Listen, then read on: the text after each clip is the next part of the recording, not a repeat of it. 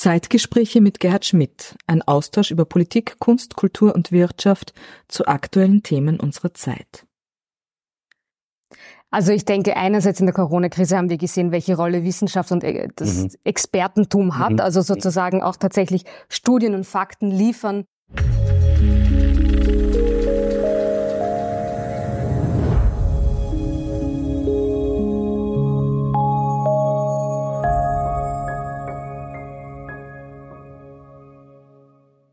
Meine sehr geehrten Damen und Herren, herzlich willkommen zur heutigen Ausgabe unserer Zeitgespräche. Ich freue mich, eine junge, sehr, sehr beeindruckende Wissenschaftlerin begrüßen zu dürfen, eine Historikerin, äh, die viele, viele wertvolle Akzente in ihrer wissenschaftlichen Arbeit gesetzt hat. Herzlich willkommen, Doktorin Linda Erker. Äh, danke, dass Sie Zeit genommen haben. Sie sind äh, Postdoc am Institut für Zeitgeschichte der, der Universität Wien. Ich habe mir Ihren Lebenslauf angeschaut. Er ist äh, durchdrungen von, von sehr, sehr beeindruckenden Stationen. Das ist gerade bei einem so jungen Menschen, wenn ich das sagen darf, auch äh, sehr, sehr spannend. Sie haben sich mit so vielen Themen äh, befasst und äh, sind mit bei so vielen Themen in die Tiefe gegangen.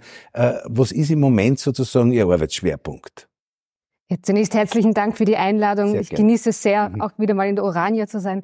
Ähm, meine aktuellen Schwerpunkte sind zum einen der Online-Unterricht am Institut für Zeitgeschichte, also das Thema Nationalsozialismus, Austrofaschismus äh, und die Frage, wie man mit Studierenden, vor allem angehenden Lehrerinnen und Lehrern, ähm, hier so arbeitet, dass sie dann auch im Unterricht gerüstet sind für das Thema. Und parallel dazu arbeite ich vor allem zum Thema der Emigration nach Südamerika, die Vertreibung von Juden und Jüdinnen, beispielsweise nach Argentinien und Chile, aber auch die Flucht von ehemaligen Nationalsozialisten nach 1945, also nach Kriegsende, und ihr Versuch, in einem anderen Land ähm, wieder Fuß zu fassen und sich auch hier der justiziellen Ahndung zu entziehen. Mhm. Ja, Sie haben ja selber, Sie haben ja selber Chile und Argentinien bereist, ja. Und es gibt ja, es gibt ja äh, viele, äh, viele Situationsbeschreibungen, vor allem äh, was die Zeit sozusagen der späten 40er und 50er Jahre betrifft, wo ja gerade in Argentinien sich alles herumgetummelt hat, von jüdischen Emigranten bis hin zu den alten Nazis. Ganz genau. Also Argentinien ist, glaube ich, das beste Beispiel. Da gibt es schon eine ganz lange Geschichte der deutschsprachigen Community. Die ist vor 1938, also vor dem Anschluss hier in, in Österreich, schon groß und auch schon divers. Und mit 1938 und der Vertreibung von Juden und Jüdinnen und Menschen, die aus politischen Gründen auch äh, zum Beispiel Wien verlassen mussten, kommt da nochmal eine Bereicherung, auch eine intellektuelle Bereicherung, ähm, vor allem nach Buenos Aires. Und äh, ab 1945 mhm. kommt dann nochmal eine gewisse Gruppe nach Argentinien, die ehrlich gesagt auch sehr herzlich begrüßt wird äh, von der Politik vor Ort und äh, relativ rasch äh, Karriere machen kann, zum Beispiel im Bereich der Wissenschaft. Mhm. Ähm, mhm. und schlussendlich haben wir dann nach 1945 ganz unterschiedliche Gruppen aus Österreich, die nebeneinander und ganz selten nur miteinander leben. Klar. Aber es steckt viel Immigrationsgeschichte, äh, äh, gerade in Südamerika. Ja. Äh, und äh, man hat sich, glaube ich, Jahrzehnte nicht ausreichend äh, darum bemüht, dass äh, das entsprechend aufzuarbeiten. Es hat, gibt eine starke österreichische, eine jüdische Gruppe in Bogota zum Beispiel. Ja. ja da wird jetzt gerade diskutiert über, über Bibliotheken und über, über, ähm, über, über gewisse Nachlässe. Da ist, glaube ich, viel zu wenig passiert. Ja, ich denke, nach 1945 hat Österreich sich sehr stark auf sich selbst konzentriert. Da gibt es mhm. sehr viele Thesen, warum das auch äh, so ist. Offensichtlich ist, dass äh, von der Republik aus sehr wenig auch Aufruf raus in die Welt äh, gegangen ist, kommt zurück, helft das Land wieder aufzubauen.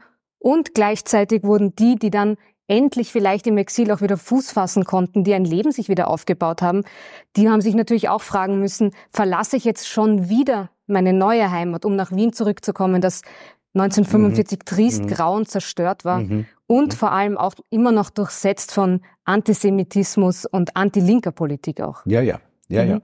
Frau Doktorin, Sie haben dissertiert äh, zum Thema Austrofaschismus an der Universität Wien im Vergleich mit, äh, mit einer spanischen Universität.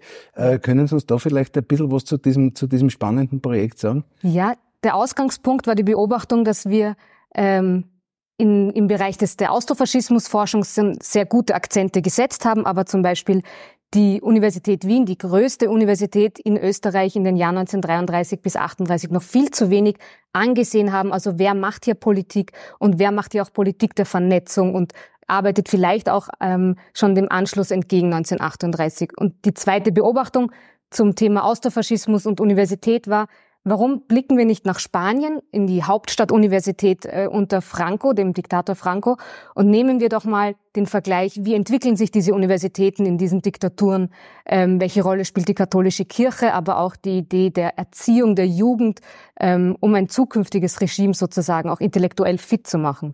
Und ähm, ja, ich hatte eine ganz tolle Forscherinnenzeit auch äh, mit den beiden Themen. Mhm. Äh, ich darf jetzt dieses Jahr auch mein Buch zur Universität Wien im Austrofaschismus einmal vorlegen. Mhm. Und ich freue mich ähm, auch auf die Diskussionen, die das Buch hoffentlich mhm. lostreten wird. Mhm. Denn eine These ist zum Beispiel, dass äh, der Austrofaschismus 33 bis 38 auch nach 45 seinen Schatten geworfen hat. Mhm. Zum mhm. Beispiel in der, in der Bildungspolitik. Ja. Ja, mhm. ich freue mich, dass wir das Gespräch hier in der Wiener Urania führen dürfen. Es ist, äh, die Wiener Urania ist quasi das Flaggschiff der österreichischen Volksbildung. Aber was ganz, ganz wichtig ist, in den 20er und in den frühen 30er Jahren haben hier alle äh, wissenschaftlichen Größen äh, oder die allermeisten der wissenschaftlichen Größen von Albert Einstein bis Sigmund Freud äh, Vorträge gehalten und versucht sozusagen ihr wissenschaftliches äh, äh, Können und Wissen sozusagen äh, populär zu vermitteln. Das hat dann Mitte der 30er Jahre einen, einen Abbruch erfahren. Und der Exodus, der Exodus der österreichischen Wissenschaft, vor allem auch der jüdisch geprägten Wissenschaft, der äh, zählt ja sozusagen zu den schlimmsten Phasen der, der österreichischen Wissenschaftsgeschichte.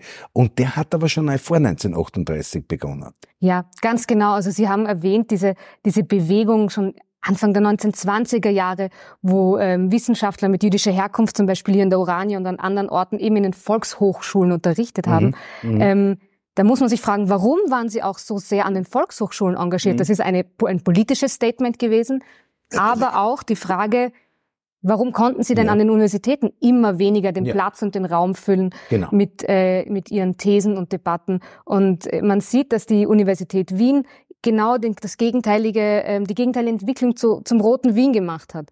Die Universität wurde immer mehr zu einer schwarzen Festung, wenn man so will. Mhm, mhm, und ähm, Wissenschaftler und Wissenschaftlerinnen, die politisch nicht äh, in das Netzwerk auch an den Universitäten gepasst haben, mussten sich außeruniversitäre Orte suchen, um der Bevölkerung auch ihre Ergebnisse in einer ganz besonderen Art zu kommunizieren und Zugang, also zugänglich zu mhm. machen.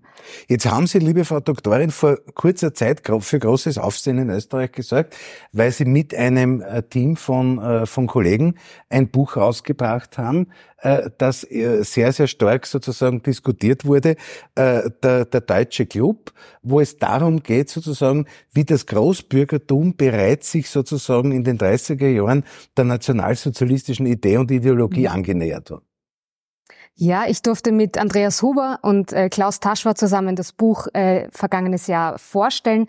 Unter anderem ist da das Thema dass wir uns eben lange vor 1938 die, die Netzwerke und ähm, auch das Postenschachertum ansehen müssen, ähm, die die Radikalisierung in der Zwischenkriegszeit ganz stark gepusht haben. Also die Frage in dem Buch wird verhandelt, wer vernetzte sich im sogenannten Deutschen Club, ein Club, der mhm, mhm. zur Hochblüte 1000 Männer als Mitglieder hatte, Männer. genau, ausnahmslos ja. Männer, Frauen waren nur zu Damenabenden äh, eingeladen. Die intellektuelle Frage der, des, der Einladung an ja. Frauen, das war nicht der, der Fall. Circa 1000 Männer haben sich dann ab 1923 sogar im Leopoldinischen Trakt, also in der Hofburg, getroffen, haben sich... Dort, wo heute der Bundespräsident sitzt. Ganz ne? genau, also auch ein, ein, ein ja. sehr symbolträchtiger Ort. Ja. Die haben sich dort getroffen, haben einerseits sich inhaltlich ausgetauscht, haben sich Vorträgen, Vortragende eingeladen und dort bestimmte politische Entscheidungen vordiskutiert und einander kennengelernt. Mhm. Ein erfolgreiches, ein erfolgreicher Schritt des deutschen Clubs war im Zuge des Anschlusses 1938, also praktisch heute genau ähm, das, äh, der Tag des Anschlusses, ja. ähm, haben sich Männer aus dem deutschen Club unter Seis Ingwart, der damalig dann äh, Bundeskanzler war, zusammengetan und fünf Männer aus diesem Club wurden Minister. Das ist eine, wenn man mhm. das prozentuell mhm. aufrechnet, sehr hohe mhm. Zahl. Die kannten sich eben schon von vorher, holten sich, hieften sich in die Ämter und der Anschluss wurde 1938 relativ schnell auch durch diese Postenbesetzungen besiegelt und man hat sich das Machtnetzwerk ähm, gesichert. einer der erfolgreichsten Schritte, denke ich, der, der Mitglieder des Deutschen naja, Und hat's da, hat's da schon so diese, diese Schnittmengen mit dem Austrofaschismus natürlich auch gegeben. Ne? Genau. Ja. Wir haben im Deutschen Club eine Vernetzung über die sogenannten Lagergrenzen hinaus. Man muss sich immer fragen, mhm. sind das wirklich so, so, hm. so hm. strikte hm. Lagergrenzen, wie man sich das denkt, zwischen den Austrofaschisten, also den Politikern der Christlich-Sozialen Partei und den Nationalsozialisten und zuvor Deutschnationalen. Also hier ist eine Gruppe, die grenzübergreifend zumindest in gewissen politischen Spektren zusammenarbeitet, kooperiert ähm, und eine rechte Politik in Österreich äh, schon lange vor 1938 auch einzementiert. Und der Deutsche Club ist ein gutes Beispiel, denke ich, oder denken wir, ähm, für die Kooperation ähm, der unterschiedlichen rechten Politiker lange vor 38. Können wir da für die Gegenwart was mitnehmen? Na, zweierlei Dinge, denke ich, kann man aus, aus dem Buch für die Gegenwart mitnehmen. Das Thema Postenschacher, die Frage der Netzwerke, das ist nicht etwas, was wir in den aktuellen 20er Jahren haben, sondern also hier belegen wir, dass schon in den 1920er Jahren die Frage ist, wer kennt wen, wer bekommt welche Aufträge, beziehungsweise wie profitiert jemand äh, von dem Netzwerk. Und was ich persönlich auch mitgenommen habe aus dem Buch, ist die Frage der Kontinuität über 1945 hinweg. Der Club wurde ja 1939 ähm, aufgelöst, weil er in die NS-Bewegung aufgegangen ist. Nach 45 haben diese Männer, die sogenannten ehemaligen dann, also ehemalige Nationalsozialisten, sich wieder formiert, haben einen Kreis gegründet, der nie wieder die gleiche Bedeutung hatte wie der Deutsche Club, mhm. aber als der sogenannte mhm. neue Club mhm.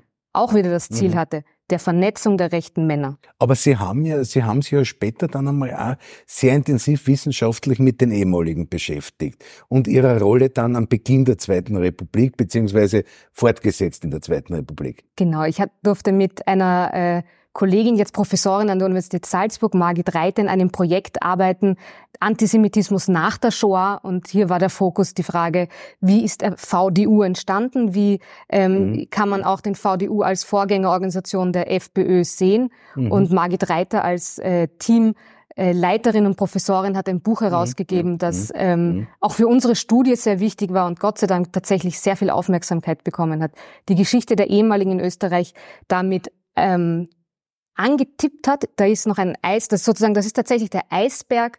Dahinter steht noch ganz viel und die Forschung hat gezeigt, dass der sogenannte Historikerbericht der FPÖ zum Beispiel ähm, noch in ganz vielen Bereichen viel tiefer hätte graben müssen und viel reflektierter hätte arbeiten müssen. Das zeigt zum Beispiel die Forschung von Margit Reiter und von uns, ja. Ich verstehe. Liebe Frau Doktorin, wenn man mit Historiker, Kolleginnen und Kollegen von Ihnen spricht äh, und, äh, und, und Ihren Namen erwähnt, dann, äh, dann, dann wird oft gesagt, äh, man schätzt an Ihnen sozusagen Ihre Offenheit und man schätzt sozusagen an Ihnen auch, äh, dass Sie auch bereit sind, das, äh, was Sie erarbeiten oder auch was Sie im Team erarbeiten, auch nach außen zu vermitteln. Vor allem auch, wie Sie gesagt haben, in die Lehrerinnen und Lehrerausbildung. Äh, jetzt habe ich gesehen in Ihrer Biografie, dass Sie auch im Verein Gedenkdienst tätig waren und hier wahrscheinlich auch sehr wesentlich an der Aufarbeitung der Geschichte in ehemaligen Konzentrationslagern oder, oder Vernichtungslagern tätig waren. Äh, können Sie uns da ein bisschen was zu Ihrer Tätigkeit beim Gedenkdienst sagen? Ja, der Verein Gedenkdienst hat mich sozusagen vom Beginn an meines Studiums begleitet. Ich habe mich dort mit einem, tatsächlich mit einer Postkarte gemeldet und gesagt, ich will bei euch mitarbeiten. Ich finde eure Arbeit ganz toll, weil ich kannte die Arbeit des Vereins vor allem aus der sogenannten Gedenkstättenpädagogik. Also mhm. die Frage, mhm. Was mhm. erarbeitet mhm. man sich denn vor Ort, mit welchen mhm. Gruppen? Mhm. Und ähm, so offen wie ich ist aber auch der Verein Gedenkdienst gewesen. Wir haben sehr, sehr schnell zueinander gefunden und haben dann, also ich war knapp zehn Jahre auch im, im Vorstand. Also wir sind in Österreich, wir reden hier von natürlich auch einer gewissen Vereinsmeierei. Vereinsmeierei, aber also eine, eine sehr schöne Vereinsmeierei. Ähm, wir haben zusammen ähm, Studienfahrten konzipiert, zum Beispiel an die Gedenkstätte Auschwitz, ähm, aber auch äh, in Wien versucht, äh, durch bestimmte, durch Tagungen, also wissenschaftliche Tagungen, aber auch breitenwirksame Abendveranstaltungen, äh, bestimmte Akzente und Themen zu setzen. Äh, das ist entweder eine Tagung gewesen, zum Beispiel zur Rolle der Zeitzeuginnenschaft oder beziehungsweise der Frage, wie geht man denn damit um, dass wir immer weniger Zeitzeugen und Zeitzeuginnen haben, aber auch ein ganz anderes Thema, ähm, weit in die Zweite Republik reichend, ähm, Eichmann nach Jerusalem, also die Frage, mhm. was mhm. lernen wir vielleicht aus mhm. dem Prozess und was sind die Segel?